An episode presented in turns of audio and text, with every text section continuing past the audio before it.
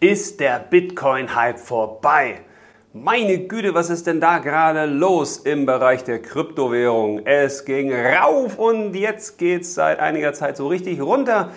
Nur noch die Hälfte des Kurses, also des All-Time-High-Kurses, ist jetzt aktuell zu sehen. Wie geht es denn eigentlich weiter? Geht es nach oben? Geht es nach unten? Bleibt das so? Was sollte man jetzt eigentlich tun? Tja, ich weiß es auch nicht. Und warum, wieso, weshalb ich das nicht weiß und warum, wieso, weshalb du das auch nicht weißt und warum, wieso, weshalb das eigentlich auch vollkommen egal ist, das erkläre ich dir jetzt in einer neuen Folge von Soul Money. Hi, ich bin André, ich bin dein spiritueller Banker und ich helfe dir bei deinem bewussten und erfüllten Leben mit und ohne Geld. Und da wir gerade bei Geld sind, da bleiben wir doch mal da. Und zwar beim Thema Bitcoin und wir können auch sagen Kryptowährung allgemein, denn das ist ja sozusagen der heißeste Scheiß überhaupt, oder? Also wer nicht in Bitcoin oder andere Kryptowährungen investiert hat, also der ist ja total oldschool und ein Verweigerer dieser neuen tollen Geldanlageform. Also so hört man das ja immer wieder und in der ganzen Zeit, wo es immer nach oben ging, da hatte man das Gefühl, oh ja, das ist nicht so gut, wenn ich dann nicht investiert bin. Und da haben ja leider dann auch einige richtig kräftig investiert und zwar zu Kursen, die dann schon sehr, sehr weit oben waren. Und ja, die ärgern sich jetzt natürlich noch mehr, weil der Kurs jetzt eben nicht mehr da oben ist, sondern relativ weit unten. Und wenn so ein Kurs mal um 50 Prozent fällt, Tja, dann brauchst du aber richtig einen ordentlichen Schluck aus der Pulle, damit du da wieder überhaupt mal auf den Einstandskurs kommst. Und jetzt kann man natürlich sagen, okay, also alle, die jetzt dem Bitcoin das Ende prophezeit haben, die haben recht gehabt. Und alle, die jetzt gesagt haben, das geht ewig so weiter, tja, die haben Unrecht. Kann man das so machen? Nee. Also man kann es natürlich, aber ich finde es unsinnig. Ich finde es unsinnig jetzt zu sagen, der Bitcoin ist tot. Ich finde es aber genauso unsinnig zu sagen, der Bitcoin ist das neue digitale Gold und das Ding steigt irgendwann auf 100.000, 200.000. Es gibt ja manche, die sagen schon, das Ding geht auf 500.000. Und das bedient natürlich letzten Endes wieder einen der beiden großen Manipulationsfaktoren, die es auch in die Finanzwelt geschafft haben und die sie teilweise auch beherrschen. Das sind nämlich Gier und Angst. Und die Gier, die schlägt immer dann richtig gnadenlos zu, wenn da irgendwas ist, wo man richtig schnell Geld verdienen kann, ohne was zu tun. Man muss einfach nur 1000 Euro setzen oder 10.000 Euro und dann ist man irgendwann reich. Oder wenn man noch nicht reich ist, ja, dann hat man zumindest aus den 10.000 Euro mal locker 20.000 gemacht und zwar ohne was zu tun. Ja, das ist doch perfekt, oder? Ja klar, wer ganz am Anfang mit dabei war beim Bitcoin, der hat richtig Gewinn gemacht wenn er oder sie natürlich auch rechtzeitig verkauft hat. Denn das ist so ein riesiges Problem, den richtigen Einstiegszeitpunkt zu finden und vor allen Dingen den richtigen Ausstiegszeitpunkt zu finden.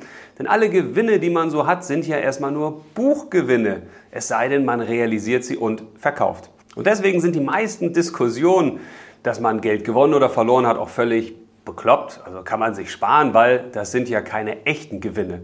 Also man hat dann Geld gewonnen, wenn man eben das Geld auch realisiert, wenn man den Verkauf tätigt. Und man hat dann verloren, wenn man den Verkauf eben auch tätigt.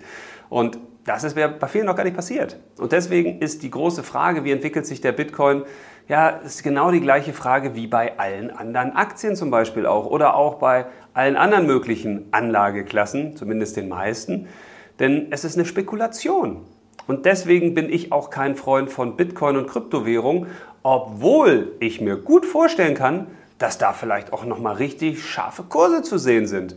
Kann sein, muss aber eben auch nicht sein. Es kann auch sein, dass da noch mal richtig harte Kurse nach unten zu sehen sind. Das weiß eben keiner. Und genau so ist es wichtig, dieses Thema auch anzugehen, denn es ist für mich keine Geldanlage. Eine Geldanlage ist etwas, wo du dein Geld anlegst und investierst, wo die Wahrscheinlichkeit, dass du das auf jeden Fall im Wert zurückbekommst, mal mindestens bei 90, 95 Prozent ist. Und wenn du das nicht erfüllen kannst als Geldanlage, ja, dann kannst du dich auch nicht Geldanlage nennen, dann kannst du dich Wette nennen.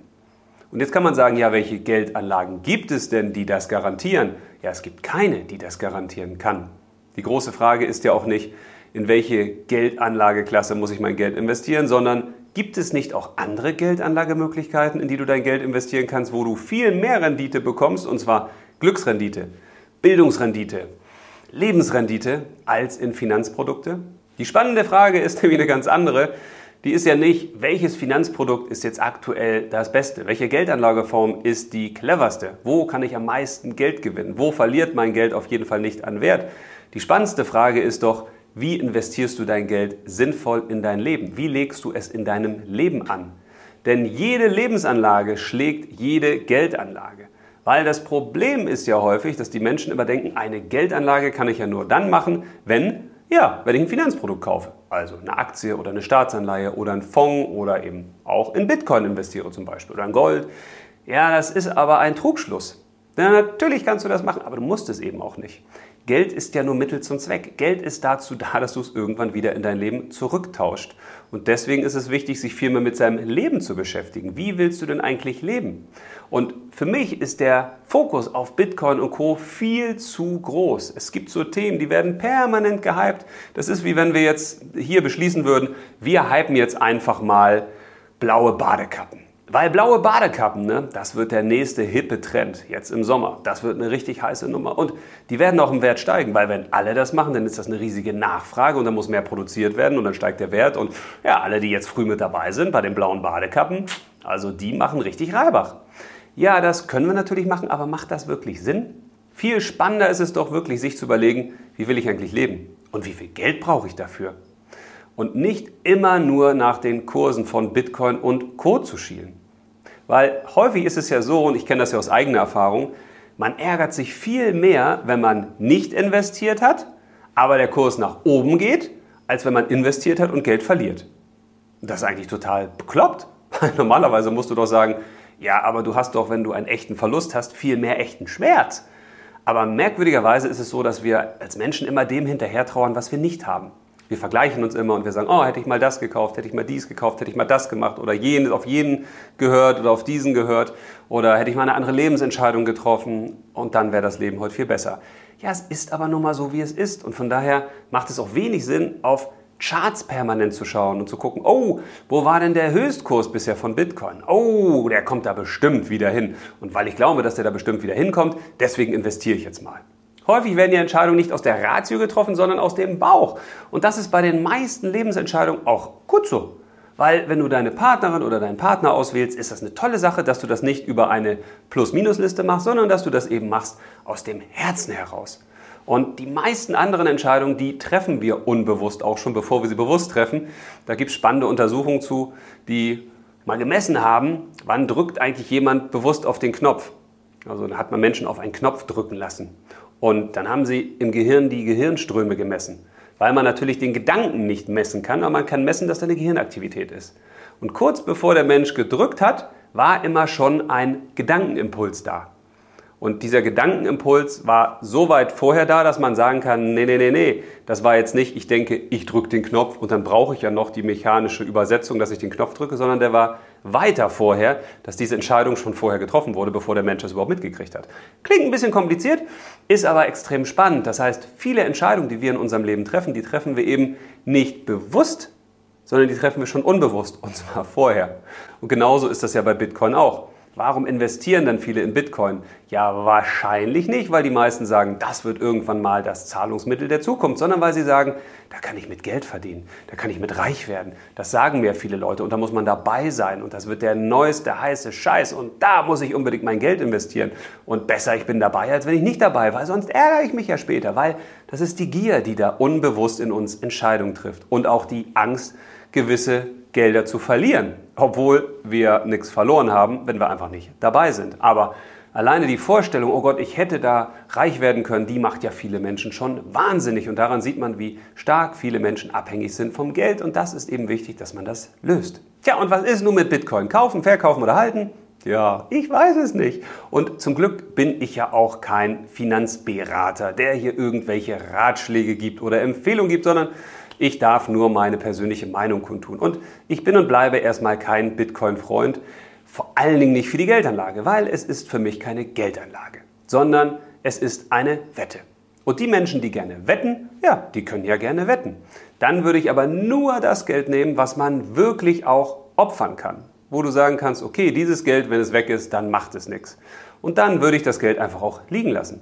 Dann kauf dir jetzt so viel Bitcoin, wie du dir eben leisten kannst oder willst, was du wirklich zur freien Verfügung über hast, wo du dich nicht ärgerst, wenn dieses Geld irgendwann verbrannt ist und dann lässt du das liegen. Weil ein Hauptproblem ist, und das kann ich dir aus meiner langjährigen Erfahrung auch alleine mit dem Aktienhandel sagen, wenn du permanent die Kurse verfolgst, dann bist du permanent auch dabei, sollte ich jetzt verkaufen, sollte ich nicht verkaufen?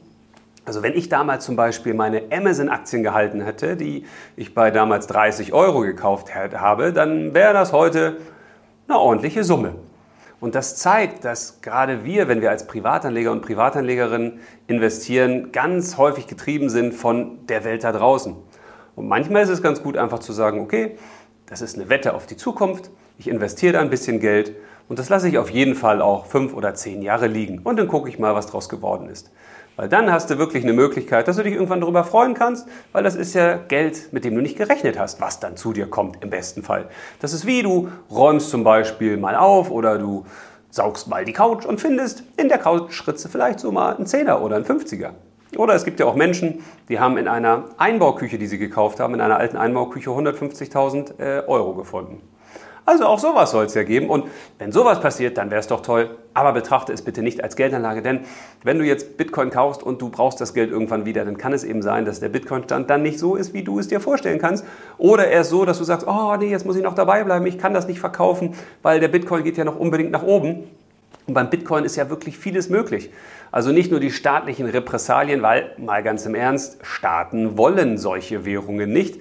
Die wollen dann lieber irgendwann die digitalen Währungen, die sie dann selbst über die Notenbanken, über die Zentralbanken auf den Markt bringen, die wollen eben nicht, dass es dezentrale Währungen gibt. Und von daher haben die natürlich auch ein Interesse, dass das vielleicht nicht so gut läuft. Und es gibt natürlich auch noch viele andere Probleme des Bitcoins aus meiner Sicht, die auf lange Sicht auch ein Problem darstellen könnten, und zwar ein echtes. Und das ist ja nicht nur das Thema, was wir jetzt aktuell schon haben, dass man munkelt ja ein Großteil des Bitcoins zumindest die Mehrheit im Besitz weniger Menschen ist. Das könnte natürlich auch dazu führen, dass einige wenige Menschen das Interesse haben, den Kurs hochzutreiben, um dann zu verkaufen, um dann Gewinne mitzunehmen, um dann irgendwann wieder einzusteigen. Also das Problem ist noch nicht beiseite und das Problem bleibt wahrscheinlich auch, dass man sich dann eben auch als Großinvestor mit größeren Summen einkaufen kann und dann eben auch diese Währung zum Teil zumindest ein bisschen lenken kann.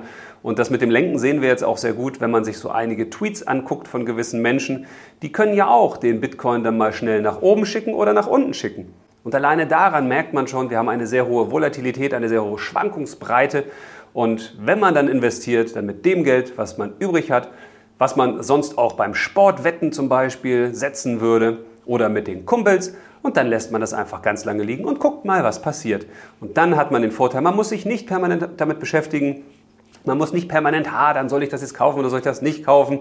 Aber ich bin da so unschlüssig und die Kumpels sagen, ich soll. Dann mach doch ein klein bisschen, wenn es dir dann hilft und wenn das dein Leben wieder ein bisschen mehr öffnet, wenn du den Blick wieder mehr hast für die wesentlichen Dinge und lass es einfach liegen. Tja, und wenn du wissen möchtest, was aus meiner Sicht das wichtigste Video deines Lebens werden kann, dann klick doch einfach mal hier oben, denn da ist es, da zeige ich dir etwas, was ich selbst nicht glauben konnte, was mich aber wirklich auch von den Socken gehauen hat und was eine riesige Veränderung und einen riesigen Impact für mein Leben hatte und vielleicht ja auch für deins. Nicht nur beim Thema Glück, sondern auch beim Thema Geld. In dem Sinne, ich freue mich aufs nächste Video. Schreib gerne mal einen Kommentar rein, wie hat es dir gefallen. Empfehle das Video auch gerne weiter an andere. Und ja, wir sehen uns und hören uns wieder. Alles Liebe, bis zum nächsten Mal und bis dahin, leb los!